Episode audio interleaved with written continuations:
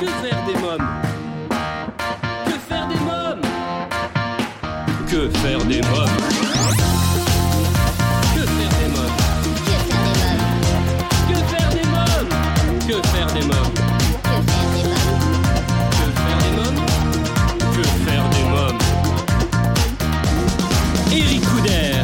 Bonjour à tous, chers parents, grands-parents, professionnels de la petite enfance, c'est Eric Couder. J'espère que vous vous portez bien. Vous écoutez Que faire des mômes, votre rendez-vous hebdomadaire 100% famille à écouter à la radio et en podcast sur quefairedesmômes.fr et toutes les plateformes audio. J'aurai le plaisir de recevoir aujourd'hui Laura Goupil qui est chargée de communication et de développement au sein de l'AFAO pour nous parler de la sixième édition de l'opération des tirelires pour des enfants extraordinaires. Caroline et Joachim, cofondateurs de l'agence événementielle Les Yeux qui brillent et Marie-Lise Tran Petite fille du quatrième président du Conseil du gouvernement du Vietnam et du médecin personnel de SM Bao Dai pour son livre Dragon en éveil aux éditions LC. Cette émission vous est proposée grâce au soutien de notre partenaire Étoile de rêve. Étoile de rêve, c'est 15 ans d'expérience dans les événements pour enfants. Vous avez un anniversaire ou une fête de famille à fêter? N'hésitez plus, contactez-nous au 01 45 74 11 23. 01 45 74 11 23. Une équipe de professionnels est à votre écoute sur Paris et la région parisienne, dès la prise en charge de votre demande jusqu'au jour de votre fête. À présent, je reçois dans Que faire des mômes Laura Goupil pour nous parler de l'opération des tirelires pour des enfants extraordinaires. Bonjour Laura Goupil. Bonjour. Alors vous êtes chargée de communication et de développement au sein de l'AFAO, l'Association française de l'atrésie de l'osophage. Jusqu'au 25 avril et sous le haut patronage du ministère de l'Enseignement supérieur, de la Recherche et de l'Innovation, vous organisez pour la sixième édition l'opération des tirelires pour des enfants extraordinaires. Avant de parler de cet événement, pouvez-vous nous rappeler ce qu'est l'atrésie de l'osophage Oui, alors l'atrésie de l'œsophage, c'est une malformation rare qui va toucher le tube digestif. Donc l'œsophage euh, des nouveau-nés euh, à la naissance euh, n'est pas continu. En fait, il est interrompu. Ça forme deux cul-de-sac. Et donc, le nouveau-né ne peut pas se nourrir. C'est une maladie rare qui touche euh, environ une personne sur 3000 aujourd'hui. Ouais. Alors, quelques mots maintenant euh, sur l'association LAFAO. Euh, bah, nous, en fait, on a un regroupement de, de familles qui sont concernées par, euh, par cette malformation, donc des parents, des aidants et puis des adultes, hein, évidemment. Nous, ce qu'on fait, c'est qu'on va soutenir les familles via des événements, des rencontres, des ateliers, etc. Euh, on va aussi bah, promouvoir euh, la recherche sur l'atrésie de l'œsophage qui aujourd'hui est, bah, est peu poussée sur cet organe œsophage. En fait, il y a peu de projets de recherche dessus. Oui. Euh, et puis, on va sensibiliser bah, la communauté de santé, malformation, bah, qui est une malformation rare, donc tous les médecins n'y sont pas forcément euh, confrontés. Et puis, euh, et puis sensibiliser le grand public également. Oui. Alors, que veut dire le A et le O? Alors A c'est pour euh, atrésie et puis le O c'est pour bah, œsophage. Donc souvent on, on utilise le diminutif AO pour, euh, pour parler de l'atrésie de l'œsophage qui est un peu plus rapide et puis c'est comme ça qu'appellent euh, cette malformation les médecins par exemple. Oui. Alors, Laura Goupil, dites-nous un peu plus sur l'événement Les tirelires pour des enfants extraordinaires. C'est la sixième édition euh, cette année. Comment participer, euh, par exemple? Alors l'opération de tirelire en fait initialement elle a été euh, mise en place par une de nos déléguées euh, locales Lucie Malguir en Occitanie euh, donc il y a six ans euh, maintenant. Euh, les tirelires en fait sont déposés chez euh, des commerçants qui sont partenaires de l'opération. Et l'idée c'est que chaque client, lorsqu'il va acheter son pain, lorsqu'il va acheter euh, voilà euh, une pâtisserie, dépose une petite pièce de monnaie dans cette tirelire euh, pendant une période euh, définie.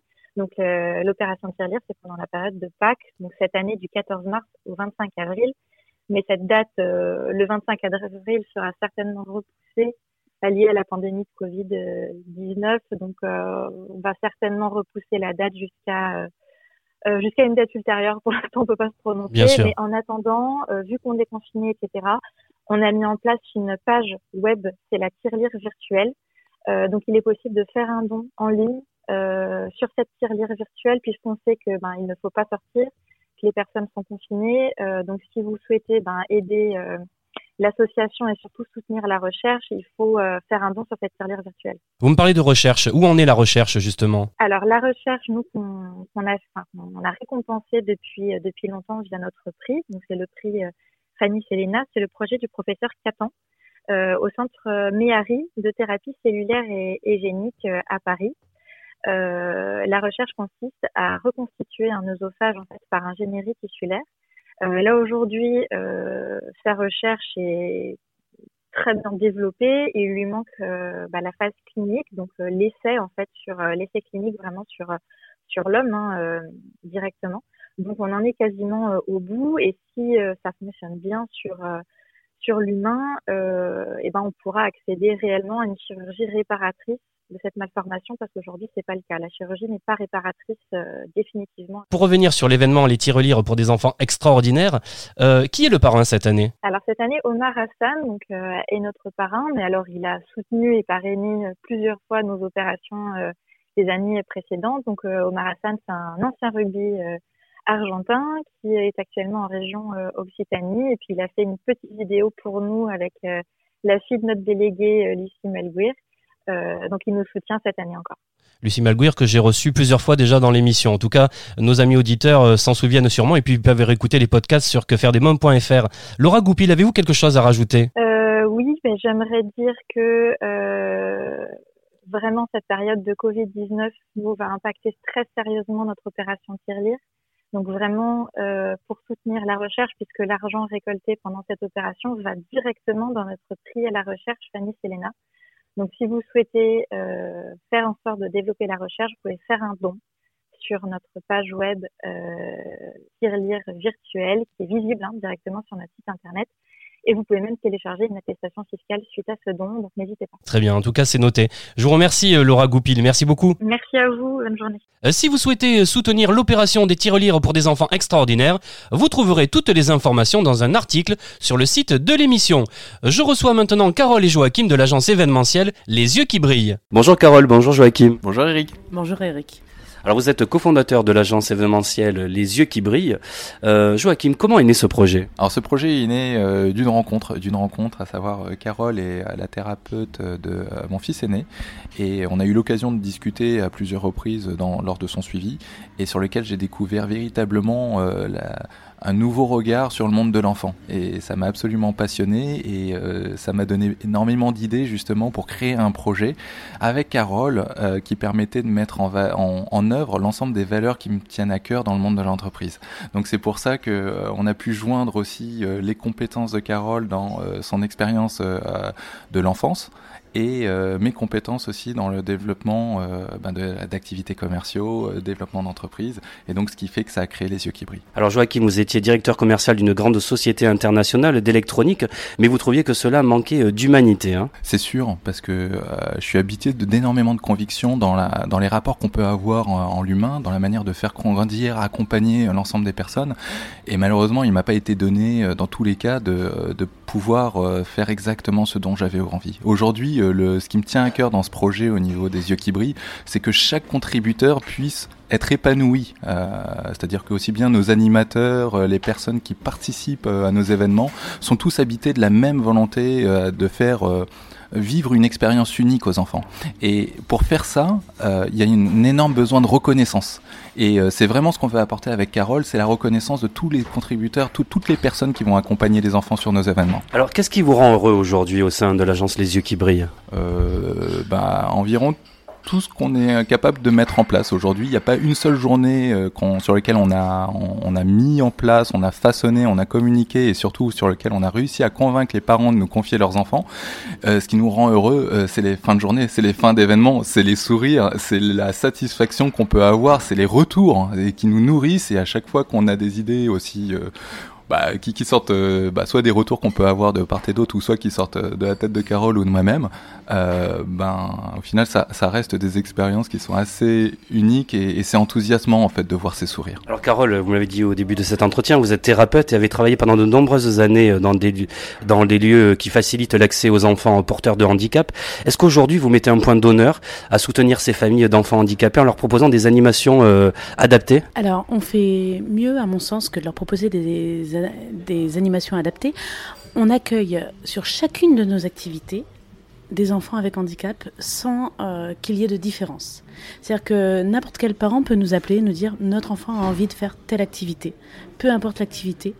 Euh, nous nous adapterons pour que cet enfant puisse y accéder sans qu'il y ait la moindre différence avec les autres enfants. Alors on va parler bien sûr de toutes les animations dans quelques instants, mais est-ce que vous testez justement, est-ce qu'ils jouent un peu les cobayes vos enfants, euh, Carole et Joachim, sur, euh, pour créer les nouvelles animations? Moi c'est très drôle parce que à chaque fois qu'on a une idée euh, avec Carole et qu'on essaye d'élaborer, le soir, je rentre chez moi et je pose la question aux enfants. Dites, euh, les enfants, euh, qu'est-ce que vous pensez si on organise euh, une boom C'est quelque chose qui vous tenterait d'avoir euh, pour la première fois euh, d'être sans les parents et de pouvoir danser toute la soirée? Et généralement, lorsqu'on voit leur réaction, bah forcément, ça n'a pas lieu de panel. Mais déjà, quand on voit quelque chose qui s'allume dans leurs yeux, on se dit bon, c'est peut-être une bonne piste à creuser. Alors moi, c'est déjà ce que je faisais quand je travaillais pour la mairie de Paris. Donc euh, j'habite une maison, donc j'ouvrais les fenêtres et mes enfants et leurs amis venaient et testaient déjà ce que je, ce que j'imaginais. Donc aujourd'hui, c'est effectivement la même chose et euh, les enfants sont les premiers à nous dire. En ayant les yeux qui s'illuminent ou pas à cette idée, justement, est-ce qu'on qu'on va creuser cette envie ou pas? Alors vous organisez des anniversaires, des sorties, des journées aventures, des activités fun, artistiques, culturelles ou sportives, en tout genre, hein, pour euh, les petits et les plus grands, de 3 à 17 ans, à Paris et en petite couronne. Quelques mots alors sur les services que vous proposez. Comment se déroule une fête d'anniversaire, euh, par exemple? Alors, euh, chaque fête d'anniversaire commence par une chose très simple, c'est un appel avec les parents. C'est pas choisissez parmi plusieurs thèmes, c'est qui est votre enfant? Parlez-moi de lui. Quel est le dernier livre qu'il a lu? Quel est euh, le, dernier éclat de rire qu'il a eu? Et en écoutant le parent, on crée sur mesure quelque chose qui va lui correspondre. Donc, euh, une petite fille qui aime les joutes médiévales, eh bien, ce sera une petite fille qui sera à la fois dans le thème princesse et qui à la fois pourra faire du sport si elle aime ça. Un petit garçon qui veut mélanger Mario et une escape game. Peu importe ce qui passionne l'enfant, on créera pour lui euh, son anniversaire, afin que ce soit un souvenir qui lui reste vraiment toute une vie. Difficile de rajouter, mais l'essence même, c'est qu'il passe un bon moment et que ça soit un moment qui ressemble à lui et ses amis qu'il va inviter. Et c'est véritablement ça, c'est de pouvoir le mettre euh, dans, une sécurité affective euh, avec euh, des, zones sur lesquelles il sera à l'aise aussi. C'est-à-dire que c'est pas utile de mettre une activité sur laquelle il peut pas se sentir épanoui ou se sentir en en fait le but c'est qu'il soit en confiance et euh, c'est véritablement ça qui fait qu'il passe un bon moment et c'est ce qu'on a vécu jusqu'à présent. Alors on va parler maintenant des journées d'aventure. Moi ça m'a intrigué alors. Qu'est-ce qui se passe pour une journée d'aventure? Une grande histoire. Déjà, une rencontre. Euh, 10 heures du matin et les enfants arrivent, se découvrent tous les uns les, uns les autres, on se découvre ensemble. Euh, un scénario qui se met en place et euh, les enfants qui plongent instantanément dans, le délire qui sort de notre tête et qui devient euh, leur histoire. On a notamment euh, au mois de novembre fait euh, une journée qui s'appelait une enquête au musée, où on arrive dans un premier musée et on tombe sur une scène de crime, un tableau a été volé et donc les enfants vont devoir relever les indices et vont devoir mener l'enquête. Et là, entre deux musées, on a un indice qui nous emmène à un autre musée. Et entre deux musées, on est complètement surpris. Qui, on sort totalement de ce qui est prévu, on sort du scénario. Et les enfants qui voient des empreintes par terre et qui sont complètement emmenés et qui se mettent à courir sur le trottoir en disant Mais là, le voleur est passé par là. Et en fait, ils s'approprient vraiment cette histoire. Ils vivent, ils sont heureux, ils, aiment ce qu'ils font et en même temps, ils apprennent toute la journée parce qu'à la fin de la journée, je pense que chacun de ces enfants savait nous dire euh, qu'est-ce que l'impressionnisme dans les grandes lignes. Et surtout, chacun d'entre eux a pris plaisir à être musée, a pris plaisir à découvrir Paris. Et chacun d'entre eux a eu l'impression d'avoir passé une journée de vacances. Et ça, c'est, ça c'était magique. Qu'appelez-vous les grands événements? Et vous en proposez. Hein alors qu'est-ce que c'est les grands événements? Ah, les grands événements, c'est tous les moments qui sont clés, que ce soit dans la vie d'un particulier, euh, les mariages, euh, les baptêmes, les bar mitzvahs ou, d'autres événements clés, ou dans les vies des entreprises aussi, c'est-à-dire que ça soit des séminaires sur lesquels on a envie de convier des enfants, l'arbre de Noël euh, du mois de décembre. En fait, on est capable d'accompagner ces moments où la plupart du temps sont orientés adultes et sur lesquels on n'a pas nécessairement les solutions adaptées pour les enfants. Le but, c'est qu'ils puissent vivre, les enfants, euh, une expérience aussi grande que les adultes à ces moments-là et que chacun puisse avoir l'esprit libre en se disant que tout le monde profite. Alors vous avez déjà organisé euh, des événements du type dans la peau d'un journaliste. Ça, ça m'intéresse. Racontez-moi en quoi consiste cette animation? Alors, euh, nous nous donnons rendez-vous avec les enfants et pour découvrir euh, un thème, une histoire. Euh, récemment, donc, euh, le Moyen-Âge. Qu'est-ce que vivre au Moyen-Âge Et Nous allons visiter un musée en menant une, une enquête. C'est-à-dire que quand on s'approprie un sujet, on va le découvrir par nous-mêmes. Donc, les enfants vont dans un premier temps mener une enquête pour découvrir comment on vivait au Moyen-Âge, pour ensuite euh, tourner un reportage vidéo qui pourra laisser une trace et qui pourra dire euh, à leur famille, à leurs amis, voilà ce que j'ai découvert, et expliquer la passion qu'ils y ont vécue et laisser une trace euh, qu'ils pourront emmener avec eux, qu'ils pourront faire découvrir à leurs copains, à leurs camarades. Et ils pourront aussi s'approprier le- les médias modernes. Qu'est-ce que c'est que d'être citoyen? Qu'est-ce que c'est de vivre et de participer, de faire découvrir ce qu'on est? Voilà. C'est d'autant plus intéressant étant donné que c'est un projet pédagogique qui, euh, qui permet aussi de, de rentrer dans un éveil de comment constituer un message communicant. C'est-à-dire que en, en connaissant le brief de départ, ben oui, je, je vais devoir restituer un message, donc il va falloir que je connecte les informations et après les mettre en forme. Donc euh, les mettre en forme, je dis euh, dans, dans, dans son esprit. Et donc c'est euh, c'est une manière aussi de s'habituer à, à communiquer et à rentrer en contact avec d'autres personnes par l'intermédiaire d'un média. Alors on va parler maintenant de l'équipe. Euh, de qui se compose euh, votre équipe alors? Bah, on est deux cofondateurs, Carole et moi-même, et on a réussi à constituer un pôle d'animateurs euh, qui couvre de nombreuses compétences par l'intermédiaire de diplômes, euh, aussi bien euh, des diplômes euh, SB, de, différentes compétences qui permet aussi de faire des initiations au sport, qui permet de faire ben, l'ensemble des activités qu'on pourrait imaginer et qui nous permet aujourd'hui aisément de créer des activités sur mesure. Donc c'est pour ça que, quelles que soient les, affinités, les différentes réunions qu'on a créées pour constituer ce pôle, donc on, a un petit peu plus de 20 actuellement, permettent à ce que chaque animateur puisse faire les activités dans leur zone d'affinité. C'est-à-dire qu'on va pas demander à une personne qui n'aime pas le foot de faire une activité sur Mbappé. Ça n'aurait pas de sens, il prendrait pas de plaisir et il serait pas capable de retranscrire ce plaisir. Et c'est pour ça qu'on a un pôle qui est large et qui va continuer de s'élargir de manière à rentrer plus, plus spécifiquement dans ces domaines. Pardon, j'avais envie de dire tout simplement qui est notre équipe. Nous avons Pauline qui aime les sciences, nous avons Sarah qui aime euh, la comédie musicale et Cédina le foot. Chacun de nos animateurs est passionné et a envie d'offrir cette passion aux enfants.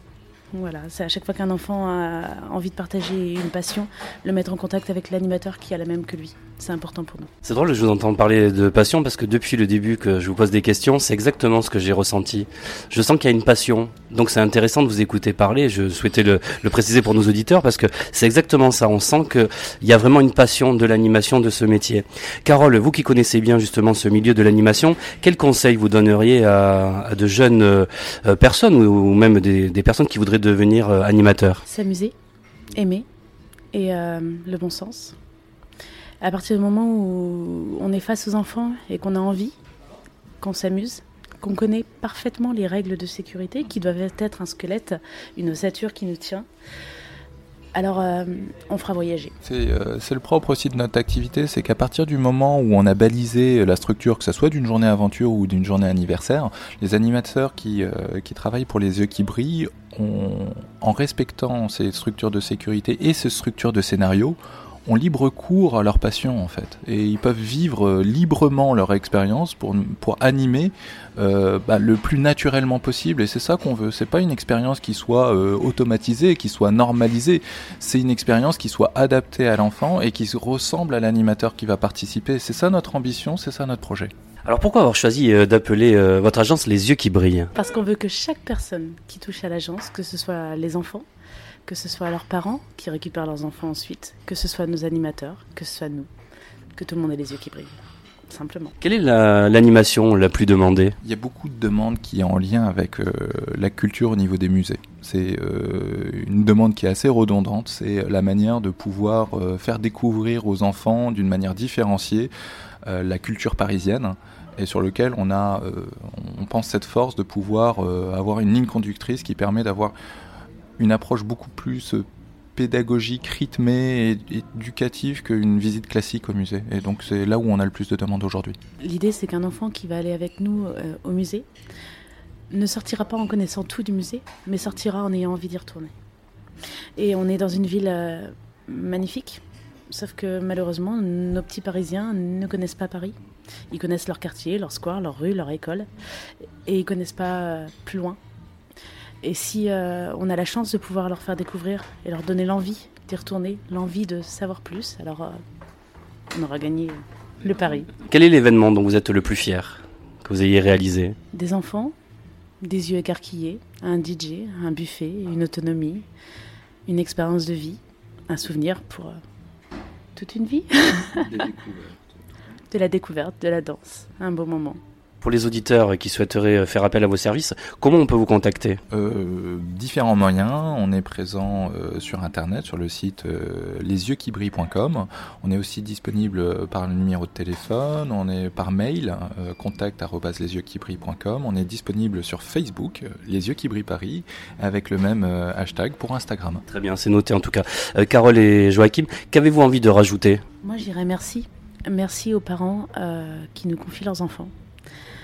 Merci euh, à vous parce qu'en fait, à chaque fois que vous avez envie d'offrir à vos enfants une journée exceptionnelle, vous nous donnez la chance à nous de leur offrir une journée exceptionnelle. Et c'est ce qui nous donne les yeux qui brillent. Très bien, merci euh, Carole et Joachim, merci beaucoup. Au revoir. Les yeux qui brillent, l'agence événementielle qui vous permet de fêter vos événements en toute tranquillité. Je reçois à présent en invité exceptionnel Marie-Lise Trandinoé pour son livre Dragon en éveil aux éditions LC. Bonjour euh, Marie-Lise Trandinoé. Bonjour Eric Coudert. Alors vous êtes la petite fille du quatrième président du conseil du gouvernement du Vietnam et du médecin personnel du SM Bao Dai. Vous êtes née à Saigon, expatriée à l'âge de 1 an, avez suivi vos parents au Sénégal puis en France. Vous publiez le livre Dragon en éveil aux éditions LC. Racontez-nous comment est né ce projet de livre. Alors malgré d'innombrables écrits sur le Vietnam par des militaires, comme vous le savez, des historiens et des romanciers, en mars 2019, j'ai senti au plus profond de mon être qu'il était temps de rendre hommage à tous ces civils et militaires, connus et inconnus de ma famille, qui se sont battus jusqu'à donner leur vie pour cette partie d'Asie qui a connu tant d'invasions, de guerres fratricides. Tant aussi de rendre hommage à mes grands-pères, tous deux pro-français, et aussi à mon oncle, général, dans l'armée de l'air vietnamienne et française. Tant de rendre hommage à mes propres parents qui ont réussi à se reconstruire après un grand exil. Au début de cet ouvrage, vous demandez aux lecteurs ce que leur inspire le mot Vietnam. Je souhaitais vous retourner à mon tour la question. Qu'est-ce que le mot Vietnam vous inspire? Le Vietnam, c'est un mot magique. Oui. C'est un mot qui ouvre les sens. Déjà, rien que lorsque vous le prononcez, c'est une musique. Pour moi, personnellement, c'est une musique. Ensuite, l'imagination qui se développe. Et ensuite, si vous avez goûté peut-être à la cuisine, Oui, toutes vos papilles se réveillent. Voilà ce que c'est le Vietnam. très bien. Alors on découvre à travers ce récit intimiste dans lequel euh, vous nous ouvrez les portes de votre vie, l'histoire, les coutumes, la culture d'un pays, votre pays de naissance. Alors parlez-moi de votre pays, son histoire, ses coutumes et sa culture. L'histoire de mon pays m'a été racontée d'abord par mon grand-père, Ouais. mon grand-père euh, maternel, qui avait grand, grand soin de mon éducation, parce que j'étais euh, très souvent euh, euh, éloignée de mes parents, étant pensionnaire à l'âge de 6 ans. Oui. Et puis, il avait aussi ce devoir de transmission, non seulement à ses enfants, mais surtout à ses petits-enfants, pour que les légendes ne se perdent pas, les chants ne se perdent pas. Et chaque fois qu'il me parlait, me prenait sur ses genoux et m'expliquait chaque mot. Ouais. Et c'est ça ce devoir que moi j'ai j'ai essayé de transmettre aussi bien à mes enfants qu'aux lecteurs. Ne pas perdre la connaissance de l'histoire, connaître ses racines et ne pas les éviter, Oui. même si l'histoire est traumatique. On va parler des coutumes maintenant. Alors j'ai vu une des coutumes que j'ai découvert en vous lisant, que la mort fait partie de l'apprentissage du jeune enfant et qu'elle est dédramatisée. J'étais étonné de ça. Pourquoi? Parce que vous avez une éducation européenne. Ouais. alors que la mort fait partie de la vie. Regardez la nature. Quand une plante pousse, elle meurt forcément. Une fleur meurt forcément. Un animal meurt. Donc, ce n'est pas une chose à cacher. Ouais. C'est une chose naturelle. Et alors parlons de la culture maintenant. La culture, eh bien, elle est fondée d'abord sur le respect. Respect des aînés, de la famille, l'écoute, mais surtout sur les devoirs. Est-ce que l'enfant, le parent, n'a que des devoirs et n'a pas de droits? Alors Dragon en éveil, c'est le titre de votre livre. Le dragon, c'est aussi la photo de couverture qui illustre votre ouvrage. Quelle est l'histoire de cette photo? Pourquoi avoir choisi cette Alors, photo? Parce que le dragon, le dragon est en poupe d'une barque Oui. et au fond, vous voyez des, euh, des paysages du Vietnam que tout le monde connaît. Et qu'est-ce que le dragon Le dragon, c'est le symbole du pouvoir absolu, de l'honneur, de l'intelligence. Le dragon est associé à la chaleur, au soleil, au positif. Et chaque petit enfant vietnamien sait qu'il vient de l'union du dragon avec une fée. Et c'est magique. Donc, dans ce dragon, chaque petit enfant puise son énergie, puise le positif tout en sachant que son chemin de vie sera quand même parsemé d'épreuves. Donc, il a une force qui va l'aider à surmonter ces épreuves. La forme du pays est celle du dragon hein, également. Hein. Oui, aussi. Ouais. Aussi, ou en serpent, comme vous voulez. Ouais. Alors tout à l'heure, vous me parliez de votre grand-père paternel. Quel souvenir en gardez-vous? Enfant, très peu. Ouais. Mais je l'ai connu seulement en étant adulte. Parce qu'il n'avait pas cette manière aussi affectueuse envers les enfants. Il était déjà un médecin connu et à se faire connaître. C'était une révolution Ouais. qu'un médecin vietnamien s'installe en plein Paris et Ouais. en plus acupuncteur. Recommencer une vie complètement, c'est difficile. Alors je souhaitais souligner que les membres de votre famille ont toujours été euh, pro-français, ce qui leur a valu des blessures physiques, morales et toutes sortes d'injustices. hein. Tout à fait, tout à fait. Donc, pour être pro-français, on leur a fait subir des, euh, des drames, Ouais. comme mon grand-père euh, maternel. On a tué deux de ses fils. Ouais. Heureusement que l'aîné, mon oncle, le général Myung Van Hin, était déjà en France et a connu la première armée de l'air. Donc, il n'est rentré que une fois marié et il a perdu toutes ses, euh, toutes ses habitudes vietnamiennes. Il était beaucoup plus français que vietnamien. Ouais. Et donc, qu'est-ce que c'est qu'être pro-français? Donc, savoir garder l'amitié, ne pas trahir et donner sa vie. Voilà ce que c'est qu'être pro-français. Alors ces mêmes membres de votre famille ont reçu honneur, décoration, promotion sans aucun passe-droit, toujours avec modestie et bienveillance. La modestie et la bienveillance, ce sont des qualités importantes pour vous. Tout à fait. Nous avons tous été éduqués ainsi. Rester modeste, accueillir celui qui est plus petit que soi, qui a moins, et être toujours bienveillant. Ne jamais juger, si possible, bien sûr. J'ai découvert que dès son plus jeune âge, l'enfant vietnamien apprend à manier seul la baguette s'il veut se nourrir. Pourquoi personne ne lui apprend? Quelle est la raison? Il n'y a pas à apprendre. On montre juste et après il se débrouille. Comme lorsque vous, euh, vous prenez un bébé et qu'il commence à poser le premier pas, vous lui montrez comment faire pour poser le pied, le premier pied, le deuxième pied. Et ensuite, vous le laissez, même s'il tombe, même si vous souffrez intérieurement. Oui. Alors, le petit vietnamien, il a des baguettes, vous lui montrez, vous lui montrez la posture idéale, c'est-à-dire au milieu des baguettes, n'est-ce pas? Oui. Et après, il se débrouille. S'il a faim, il se débrouille. Et voilà, c'est comme ça. Nous sommes juste des guides. Euh, lorsque vous étiez petite fille, vous côtoyez de nombreuses personnalités, noblesse militaires, politiques ou journalistes. Il était normal pour vous, pour vous d'accueillir euh, par une révérence la maréchale Delattre de Tassigny, par exemple. Oui, tout à fait, qui était la marraine de l'une de mes tantes. Et c'est d'ailleurs ma tante qui a choisi sa marraine. Et elle a pris le, le nom de son fils, euh, Bernadette, Ouais. comme nom chrétien. Quelle petite fille vous étiez? Très enjouée, câline, mais rebelle. Ouais. Un petit Mowgli. Un petit Mowgli parce que j'étais en culotte courte au Sénégal. Le Sénégal où j'étais libre. Ouais. où il n'y avait pas de différence, où il n'y avait pas de révérence, bien sûr toujours la politesse, bien sûr toujours une éducation stricte, sévère, mais juste. Vous avez suivi une éducation catholique également. hein? Oui, c'est cela, pensionnaire au cours du Pandou. Alors pour les jeunes qui nous écoutent, j'aimerais que l'on revienne sur la guerre du Vietnam. Comment expliquer euh, cette guerre à la jeune génération? La jeune génération qui peut-être n'a pas envie de connaître tout à fait l'origine des guerres et qui n'a envie que de la découvrir, cette terre, en tant que touriste, eh bien, le Vietnam a été toujours une terre enviée par la richesse de son sol, par son climat, par ses coutumes, par sa beauté, et elle a subi des invasions multiples, vous savez bien, notamment par la Chine, par d'autres pays. Des invasions et des guerres même fratricides. Donc pourquoi ai-je écrit ce livre? Pour ouvrir les consciences de chacun, des plus jeunes, des jeunes qui ont 20 ans, 30 ans, plus, et leur demander de rester en alerte quand ils posent leurs pieds sur ce sol, qui gardent les séquelles de l'agent orange, du napalm, avec des enfants qui naissent encore troncs qui ont des problèmes de peau, Ouais. de cerveau et d'autres pathologies assez graves. Ouais. Conscience du pas posé, Bien sûr. c'est ça.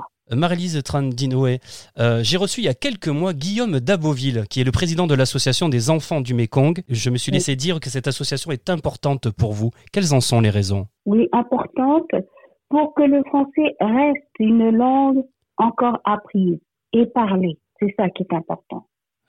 Or maintenant, on ne parle que le vietnamien et l'américain. Et c'est dommage. Quelques mots sur l'association Les Enfants du Mékong. Vous connaissez bien cette association, hein, c'est ça hein Oui, tout à fait. Et j'essaierai, j'essaierai euh, le plus possible d'aider ces enfants et de leur donner envie de continuer malgré toutes les épreuves et les non-dits. Parce que les non-dits, il y a à exécuter, à faire ce travail de résilience qui est important pour ne pas transmettre tous ces traumas.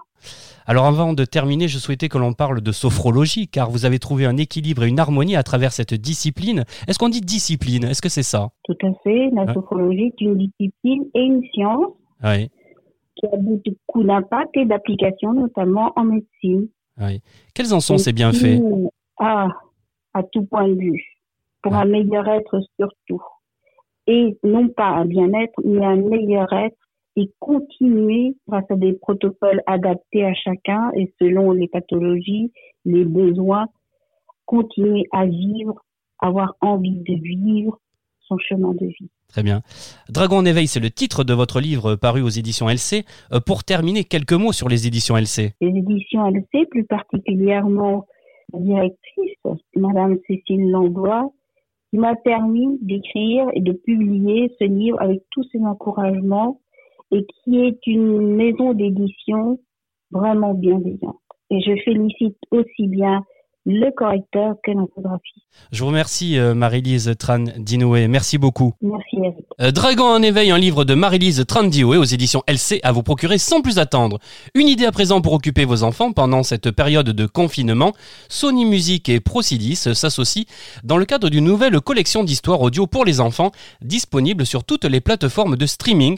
Chaque épisode d'une vingtaine de minutes reprend les codes de la série culte Il était une fois l'homme, il était une fois la vie. Euh, quatre épisodes sont déjà disponibles. Épisode 1, il était une fois au temps des Gaulois. L'épisode 2, il était une fois euh, Louis euh, XIV, le roi soleil à Versailles. Épisode 3, il était une fois euh, l'école primaire au temps de Jules Ferry. Et l'épisode 4, il était une fois la deuxième vie de nos déchets dont je vous propose d'écouter un extrait.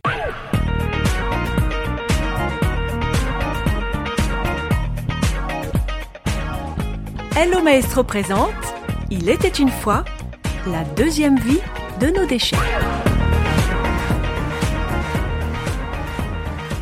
Bonjour les enfants Bonjour Maestro Eh, dites maestro, quand on jette du papier, il faut bien le mettre dans la poubelle jaune Tout à fait, Teigneux. Et une canette en aluminium, elle va aussi dans la poubelle jaune, pas vrai? Oui, bravo Mais tu m'as l'air d'avoir bien compris comment il faut trier ces déchets. Tu vois, Psy, j'avais raison. Si le papier et l'aluminium vont dans la poubelle jaune, alors le papier aluminium, il va forcément aussi. Euh, ben non. Même si cela semble logique, il faut mettre le papier aluminium avec les ordures ménagères, parce qu'il est trop fin pour y être recyclé. Ah, ok. Et cette ampoule-là, elle est bien en verre? En effet. Et pourtant, Psy dit qu'elle ne peut pas aller dans la poubelle avec les pots de confiture. Elle a raison.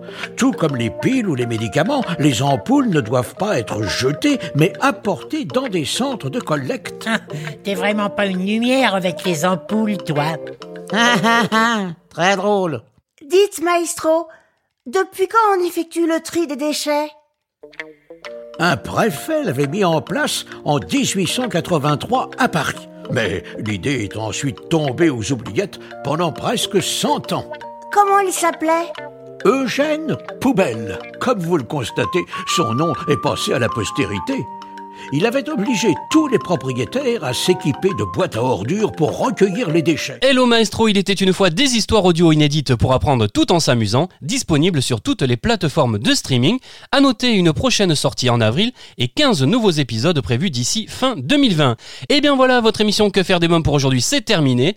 On se retrouve bien sûr la semaine prochaine avec de nouveaux invités pour écouter nos anciennes émissions en podcast, lire nos articles, nous contacter, laisser un avis sur notre livre d'or. Rendez-vous dès maintenant sur le site officiel de l'émission quefairedesmômes.fr. Merci à tous pour votre fidélité, prenez soin de vous. Je vous embrasse fort ainsi que ma petite nièce Erika. Bye bye